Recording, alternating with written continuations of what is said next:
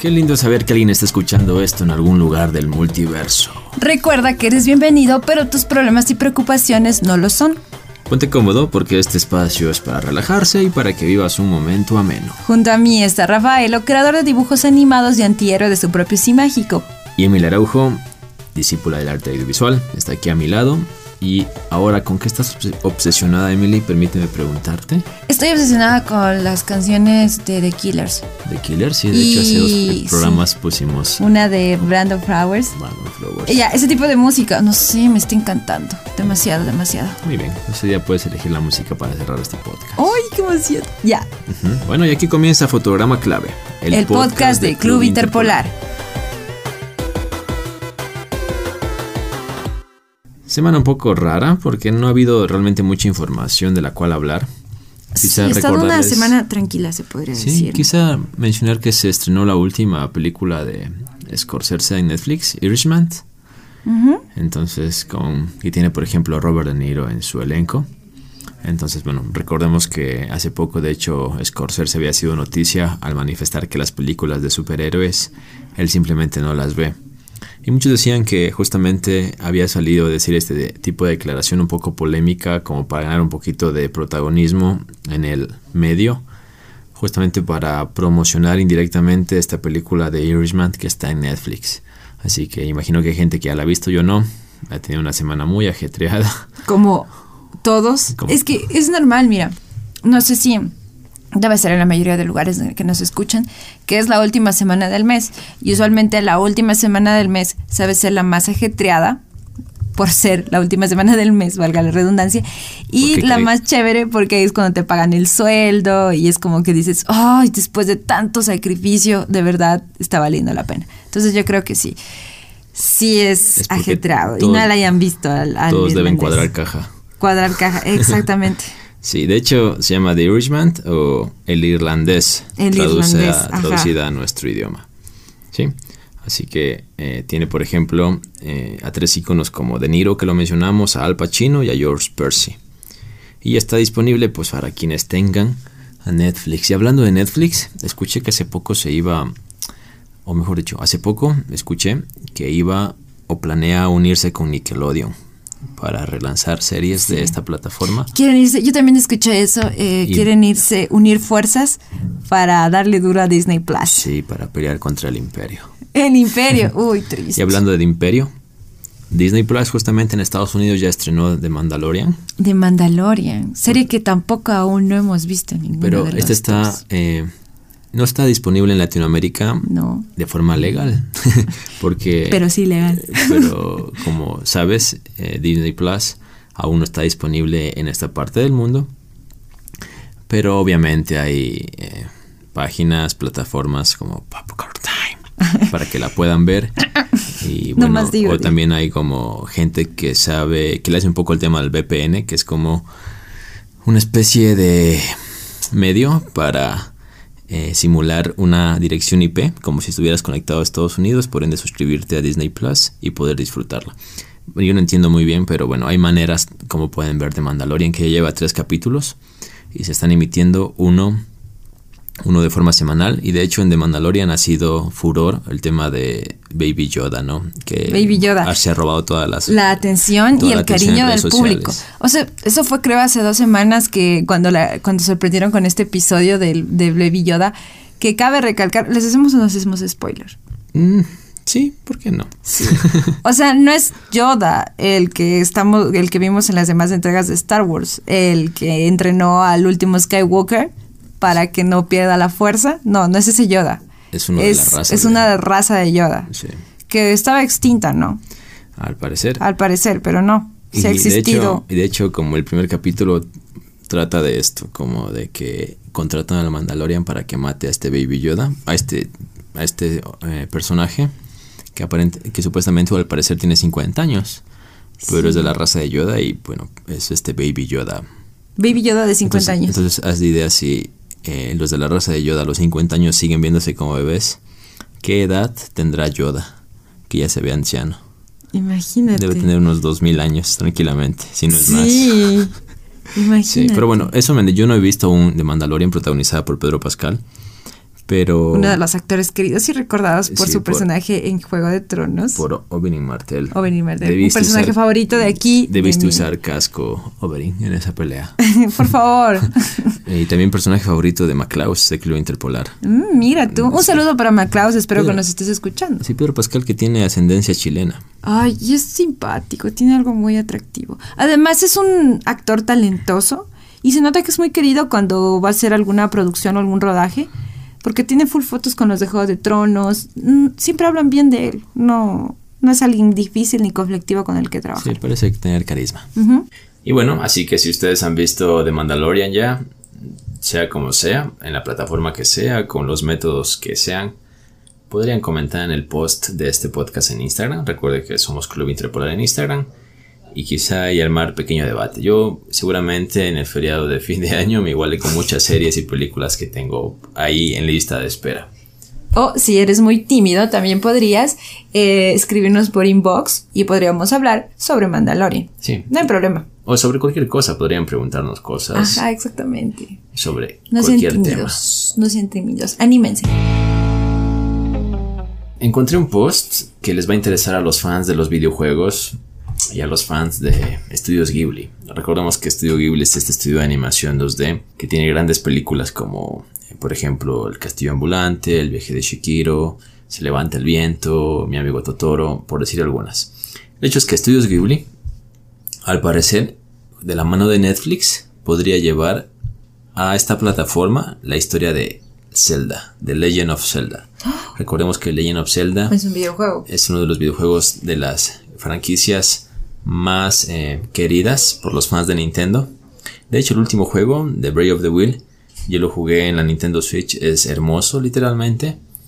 Y eh, curiosamente, al parecer se han sido llevados de manera un poco decepcionante, por decirlo así, a la animación. Pero esta vez, de las manos de Studios Ghibli, que recordemos que Studios Ghibli es todo, toda una institución dentro de la animación literalmente.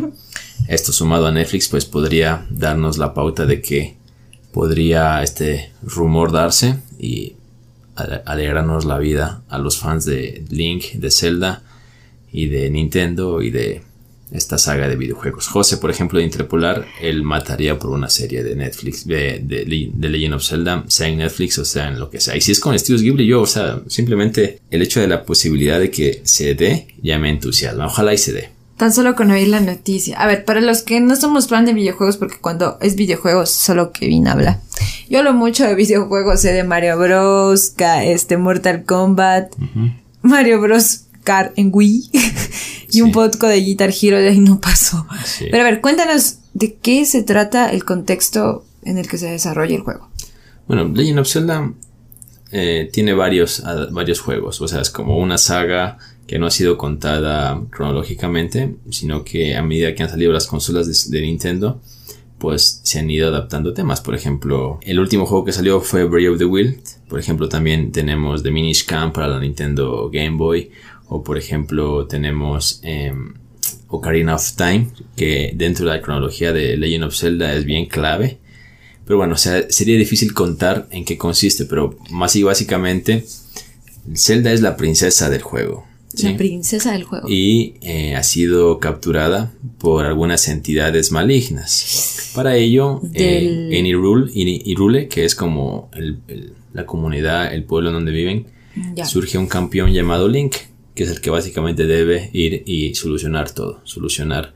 Eh, este gran dilema. Si deshacerse de esta fuerza maligna y liberar a Zelda.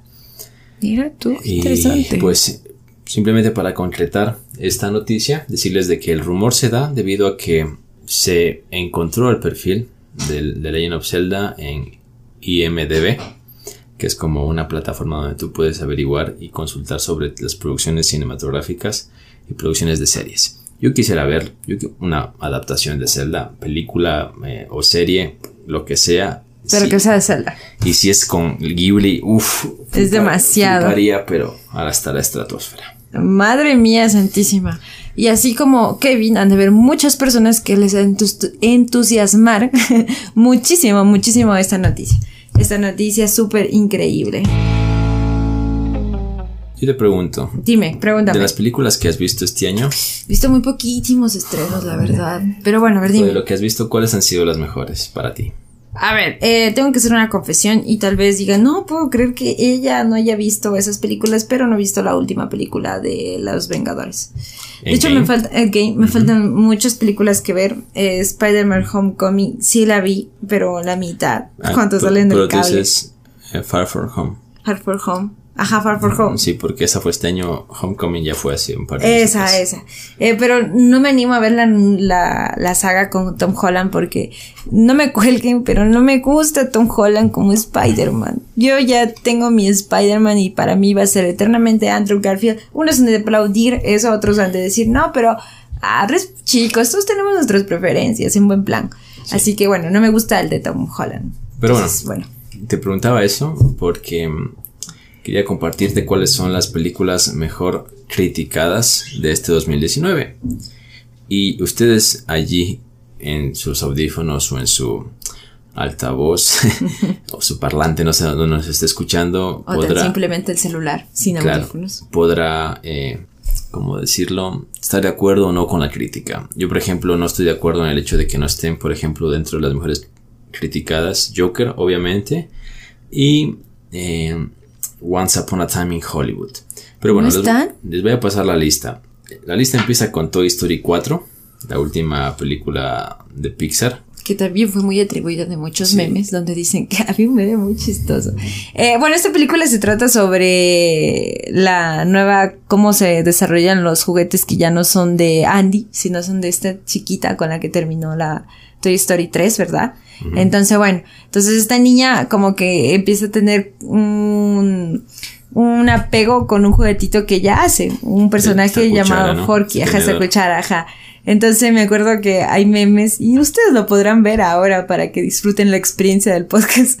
Este, había un meme que decía como cuando te cambian por una, como, como tú eres, cuando estás con una persona como tú eres y por la persona por la que te cambia. Entonces lo ponen a Goody y lo ponen al Trich. y es muy chistoso. Entonces, bueno, ahí está. Esa, eh, las películas siempre son motivo de memes y eso es muy, muy chévere, es lo lindo del cine. Es algo de esta época, de estos años. De estos años, sí. O sea, si es buena serie o es película que pega, de ley tiene meme. O así no sea buena, porque por ejemplo, en Game of Thrones, lo mejor eran los memes que venían después de cada episodio. oh, yo los esperaba, yo los esperaba con ansias. Eran lo mejor, los resúmenes de, todo lo resumo así nomás. Ah, es lo máximo. Oye, por cierto, eh, este, este pibe, como dicen allá los queridos oyentes de Argentina, eh, te, lo resumo para así, nomás, es lo máximo, hermanos. O sea, si, si lo conocen o algo, díganle que tiene una fiel admiradora de parte mía, yo Emilia Araujo de Ecuador. Loja Ecuador. De fotograma clave. Fotograma clave, de verdad, el man, me, me encanta lo que hace, es tan, ah, me encanta, lo hace súper bien. Algo que se necesitaba. Y bueno, continuando con las películas mejor rankeadas, también está Haas. Haas, ah, es muy buena, la gran película de terror Sí, que cuenta la pesadilla que vive una familia cuando se enfrenta a sus eh, doppelgangers, es decir, a sus dobles malvados. Ajá, lo, lo interesante de esta película es que es la, una, la, la segunda obra del director de Get Out, eh, Jordan la Peele. Jordan Peele, sí, este director que fue galardonado y bueno, este director una vez en unas de, en, en una entrevista declaraba que sus películas van a tener siempre personas negras. Es como él no quiere trabajar con personas blancas. Sus películas siempre van a tener personas de color por este problema que existe en Estados Unidos del racismo que aún se percibe en nuestra sociedad. Ok, Entonces, pero bueno. Aquí yo pregunto, ¿Qué capciosamente. Capciosamente, ¿por qué blancos? ¿El antirracismo no es racismo también? Yo también digo eso. Pero bueno. Bueno, pero eso queda en cada cual, ¿no? nosotros respetamos mucho. Sí, otra película es John Wick, capítulo 3, para Eh, los que no hayan visto sí, por el, claro, eh, protagonizado por Keanu Rivers. El novio del internet. El novio del internet. claro. El novio del internet me gusta ese, ese, ese apodo. Sí, no sé si ese apodo se lo dieron realmente, pero yo creo que por ahí lo escuché. El novio del internet, sí, ese novio del internet. Todas la aman. Y incluso, incluso hasta los chicos sentimos empatía por Keanu Reeves. Sí. Y no desde un plano eh, de gusto, no es que te gusta ni nada, sino que es un buen tipo. Es un buen tipo. Sí, o sea, un buen tipo, no es, maneja perfil bajo, no tiene redes sociales intenta hacer su trabajo y pues darle amor a su trabajo y no estar figureteando. Por ejemplo, incluso hay fotos de él en el metro, o sea, no le gusta tener una vida ostentosa. Como, lo saben tener sus colegas.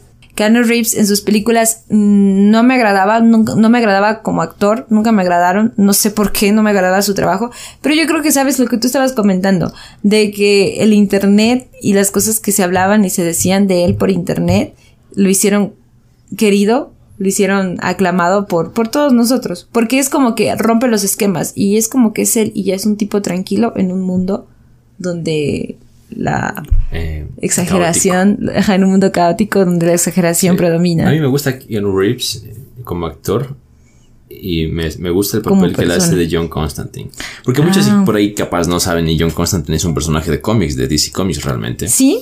Y claro, él todos vimos esa película. Y, todos, y él hizo esa película antes de que haya películas de superhéroes. Y a mi apreciación, no es de las mejores de Keanu Reeves, pero sí es una película decente de, un personaje de cómics. Decente al menos. El final es medio pendejo ahí que llega el diablo y le salva y le perdona la vida y para matar al ángel Gabriel. Bueno, eh, ustedes la han visto, pero. ¿De qué año es esa película? No lo sé, 99-2000 puede ser. 99-2000, ya. Si tú te das cuenta, las películas que tienen ese contexto son chéveres, pero siempre tienen un final fofo, que no les da justicia a las películas. No sé qué le pasaba al cine de ese entonces o a la industria de ese entonces, pero siempre tenía que pasar. Dense cuenta, dense cuenta. Otra de las películas, y aquí es donde yo estoy de acuerdo, y en realidad es de 2018, pero está eh, eh, criticada dentro del 2019, que es Spider-Man Into the, Spider-Verse. la mejor adaptación que he visto en la vida de Spider-Man, por Dios, es una joya de la animación, de la cinematografía, del arte definitivamente debe estar bien calificada. Y por cierto, se anunció, ganó el Oscar a la mejor película de animación. Y el, claro, el Golden Globe. Y se anunció de que va a haber secuela, lo cual está perfecto. Sí, va a haber secuela porque es la mejor película. O es, es que funciona tan bien. Son de Sony también. Sí, funciona y funciona tan bien el tema del 2D dentro del 3D. Es decir, básicamente es un cómic llevado a la pantalla tal cual porque tú ves onomatopeyas que son estas palabras que el pum, el down, el trash, ¿ya? Y eso está en la peli. Claro, ves eh, las tramas de que se usan en los cómics. Es un cómic en pantalla grande. Es un cómic llevado a película. Lo mejor, o sea, la mejor adaptación de un cómic, visualmente hablando, es Into the Spider-Verse. Según mi humilde opinión. Tengo que verla. Otra película es esta protagonizada por Mark Damon y Christian Bale, que es Ford vs. Ferrari, que cuenta la travesía que vivieron el diseñador de automóviles Carol Servi y el conductor King Miles. Sí, exactamente. Esa película se estrenó hace una semana y media, se podría decir. Eh, ha tenido muy buenas críticas. Eh, de parte de la crítica y de la audiencia y vale la pena ver el tráiler. Desde que tú ves el tráiler, como que te da esa curiosidad de querer ver la película. Además se juntan dos tremendos actores. Aunque bueno, eh, Christian Bale no tiene fama de ser alguien con quien fácil sea de trabajar, pero son actores. Sí, sí, ¿no sabías? Eso lo vi en, un canal. Decían actores con los que es difícil de trabajar y Christian Bale es difícil. Yo sé, por ejemplo, que difícil de trabajar es Bruce Willis. Bruce Willis. de hecho, por ejemplo, Kevin Smith. Básicamente tiene una anécdota de una película que él dirigió y trabajó con Bruce Willis y básicamente dijo que era insoportable el trabajar con él. Pero bueno, no sé. No sabía de Christian Bale, pero te creo, Emily. Otra película. Créeme. Oye, te creo, por eso digo, te creo, Emily. Lo digo. Tienes que investigar. Sí, y otra película de las mejores calificadas y pues que lamentablemente Emily no he visto. No he visto. No, ahorita, es que, ahorita, ahorita, ahorita, meto su cabeza en una tina con agua, no se preocupen. Ah, no, discúlpenme. No, no, no. Es, antes de que Kevin sea aquí el digno al lado mío, una vez él subió un sticker, subió una historia en Instagram y decía aquí en mi acolita ver esas películas antes del estreno. Y yo le dije, yo, pero veamos todas. Y él dijo, no, es que no quiero ver todas. Y entonces me desanimó. Del UCM, es que hay algunas películas que yo no volvería a ver ni, ni, ni obligado. Ya, esas películas, hay algunas de las que tú no verías ni obligado, pero yo no las he visto y quiero ver mm. como para seguir todo lo que es el universo. O sea, tú, quieres, quieres ponerte al día con todo para poder ver y no avanzaste. Ya te entiendo. Pero bueno, Avengers Endgame, que es lo que estamos hablando, es una de las películas mejor calificadas. Que está buena por el tema del hype y todo lo que ocasionó, por el ser el cierre de 12 años si no estoy mal, 12 años de, claro, de un universo cinematográfico que llegaba a su fin, entre comillas, pero porque va a continuar en una fase 4 pero bueno, era como la consecución de un ciclo, de una saga, de un... Eh, ¿Cómo decirlo? De una década. El fin de una era. De una era grandiosa Eso es, el fin de una era. Pero bueno, Y otra película que es de las que yo quiero ver y estoy esperando que llegue en plataformas digitales es Parasite o Parásito. La traducción es una película coreana dirigida por Bong Joon-ho. ¿sí? Por ejemplo, el del director, él hace una película también coreana que se llama, que se llama The Host, que es sobre un bicho que como que como un renacuajo que cae al río pero es contaminado por químicos y demás y se convierte en una especie de anfibio gigante que mata. Es interesante la película pero el hecho es que Parásito habla la historia de un chico o sea por lo que he visto en el, en el tráiler y más o menos me, han contado que entra a trabajar en una familia adinerada. Ya.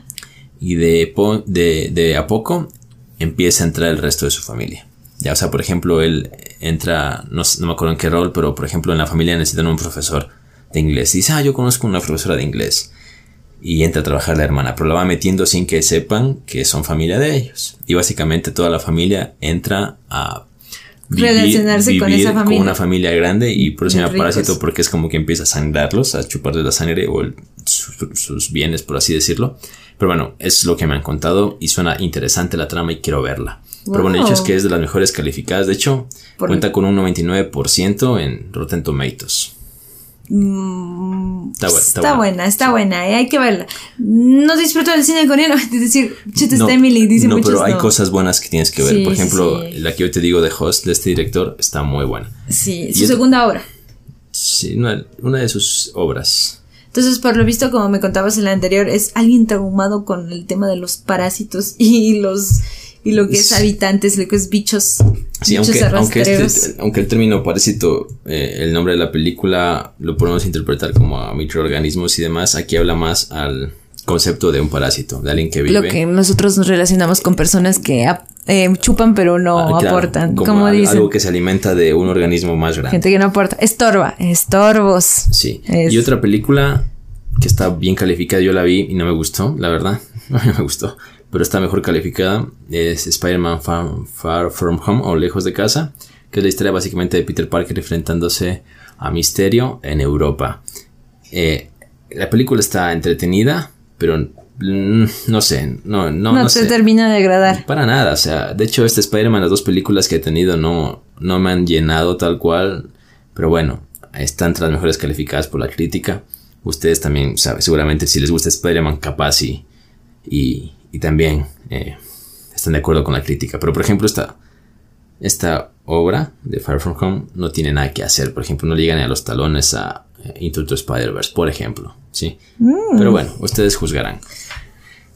Y bueno, esas, son una de las películas mejor criticadas. También de este está año. Eh, la Camarista, que habla un poquito, es una historia mexicana. y es la mejor calificada, de hecho, de Rotten Tomatoes. Tiene un 100%. Y además es la mm. elegida por México para representar a los Oscars a Mejor Película Extranjera. Y el film es de la directora... El film... Film... Sí, ahí está bien dicho. Film. De la directora eh, Lila Avilés cuenta la historia de, de Eve o Eve, una camarista de un importante y lujoso hotel de la Ciudad de México. Mira tú. Así que veramos, veramos, veamos cómo les va a, cómo le va a esta mejor película extranjera. Mm. Si yo, por ejemplo, sé que de Argentina, a mejor película extranjera, no sé si llega a estar entre las 5 o 6 nominadas a mejor película extranjera, pero van a mandar La Odisea de los Giles, que yo quiero verla porque actúa, por ejemplo, el chino Darín y su papá Ricardo Darín, y está sería interesante verla. Yo quiero hablar, bueno, ya saliendo un temita un poco de Hollywood, quisiera hablar eh, algo más este, sobre una de las telenovelas, se podría decir, o series queridas de parte de nosotros los latinos, que todos, yo sé que alguna vez hayas visto algún capítulo de esta telenovela, que es el caso de Betty la Fea. Pero ¿por qué les quiero hablar de Betty la Fea? Porque Betty la Fea últimamente ha dado de qué hablar porque es una novela vieja, ¿me entiendes? Una novela vieja con una historia básica, se podría decir, llevada del típico cuento del patito feo. Sí, es como que le dan la vuelta. Es como que le dan la vuelta. O sea, le dan la vuelta no a la historia del patito feo, sino a la historia convencional que se mostraba en telenovelas en la época. Exactamente. De que eh, la niña bonita y el niño bonito y... Y se acabó. Y se acabó. Aquí es como realmente una... Una mujer fea. Con el hombre guapo. sí, y claro, y el empresario y que logra entrar a la a la empresa y, lo logra enamorar. Y termina siendo dueña de la empresa. Ajá, sí, imagínate. ¿ah? ah, él ha visto Betty la Fea. Sí, Betty la Fea, sí. sí, de hecho yo quiero llamar, a la llamar primero porque he sido de los remakes de las historias latinas que más remakes ha tenido en varias partes del mundo en todos los idiomas y no y no lo digo de, de memoria recién hace poco Telemundo hizo un remake eh, en, allá en Estados Unidos para la, la televisión de allá, la gringa. Eh, hicieron uno en la India, han hecho uno en Japón, han hecho eh, uno en México. Sí, ese es como tradicional. ajá, ¿me entiendes? Y en más lugares del mundo que tú te sorprenderías cuántas veces ha sido adoptada la telenovela. También les traigo esta noticia porque dice que es sorprendente cómo los centennials se podrían decir se sientan a ver esta historia que es muy vieja, ¿no? La típica historia, pero les llama, les gusta, ¿me entiendes? Entonces dice que, bueno, a pesar de haber sido una producción de que se estrenó en 1999, eh, les gusta mucho. ¿Qué edad tenías ahí? Yo tenía Uy, ni edad tenía, no tenía ni esa razón. 95, 6, 7, 8, 9. Cuatro, Cuatro años, tenía. Ah, y yo recuerdo muy bien que mis papás, incluso la novela se volvió a repetir varios años después en algún canal y nos sentábamos con mis papás en el sillón a ver la telenovela. Yo recuerdo la primera vez que oí de Betty la Fea, fui con mi hermana a la casa de una vecina y algo empezaban a hablar mi hermana y la vecina sobre esta novela que estaba dando de qué hablar. Y ella preguntó como, ¿y es fea realmente la actriz? Sí, sí es fea la verdad. Entonces como que bueno, hay que ver porque era raro ver una fea protagonista en una novela. Imagínate. Allá, aquí tengo el dato. Fue emitida por 180 países y doblada a 25 idiomas diferentes, incluido el japonés, como les decía. Y ahora está en Netflix. Y los chicos de Netflix, y es tendencia en Netflix, se están sentando a ver Betty la Fea. De hecho, eso es como que le ha dado una segunda vida. Ajá, mira. Betty la Fea. Qué irónico. Una segunda juventud, sí. Sí, es como que algo viejo que se introdujo en lo nuevo. Entonces, bueno, hay chicos, chicos que dicen que les llama mucho la atención porque rompe estereotipos, como tú decías, porque no es la típica historia que estamos acostumbrados de ver hoy en día de los chicos lindos, como es el caso de Élite, como es el caso del Club, que es una serie que vi también les quiero recomendar. Entonces, el arte en Netflix. Sí, no, me gusta, me gusta, ya, te va a decir por qué va a gustar. Entonces les gusta a los chicos de 14 y 25 años y se vuelven a emocionar por ver esta historia de don Armando y Betty y cómo crean este contexto de... A mí me gustaba el personaje de Mario Calderón. no, ¿en serio te gustaba Mario Calderón? Me causaba gracia, él y el ¿Y el? Freddy, no. Ah. Hugo Lombardi, no. A mí me gusta el de Hugo Lombardi. Sí, no, me, voló, voló, flu, flu. Me causaba el carisma que tenía Mario Calderón. Mario Calderón y Freddy, el mensajero. Freddy, sobre todo, sí. Hay un capítulo donde llegan unos inversionistas y preguntan por el dueño de la empresa. Ya dice, soy yo, dice. Claro, y, y, para mantener la mentira y que no se lleven una mala impresión. Las hace desfilar. Las hace desfilar. Después llega Don Armando y Don Armando tiene que tomar el rol como de mensajero. sí, sí. Sí, es súper gracioso. Sí. de hecho, o sea, tú lo ves y es como que la historia típica y clásica y no tiene nada de nuevo, pero es chistoso, gracioso es chévere ver Betty la Fea, ¿no? No es feo. Yo la vi, de hecho tengo que confesar que hace poco la vi completa en YouTube, que también está subida, así que pilas. Los que quieran ver, también está en YouTube, la pueden disfrutar los capítulos completos. Y esa es Betty la Fea. Mira tú, la gente quiere, así que si la quieres ver, vuélvela a ver. Pero es bueno hablar de las, de lo viejito, ¿no? De lo que siempre está en nuestros corazones y en nuestra mente. ¿Con qué canción nos despedimos en este, en esta semana, Emily? ¿Con qué canción nos despedimos en esta semana? A ver. Eh... Dijiste que te estaba gustando o te gusta bastante Killers, Brandon Flowers, esa onda. esa onda, a ver. Quizá Imagine Dragons. Imagine Dragons. Eh, no sé, déjame ver, aquí tengo canciones que me gustan. Ay, ay, ay. Quiero que acabemos con The Way It Was. Muy bien. O Here With Me, una de dos. Here With Me, ok. Vamos a escuchar eh, Here With Me de The Killers. Y bueno, estamos llegando de esta manera al al final. del podcast de esta semana. Claro. El otro, la otra semana venimos con para recomendar series de las diferentes plataformas de streaming. Ya voy a ver si intento ver de Mandalorian, te lo juro. Y bueno amigos, esto ha sido todo por esta ocasión.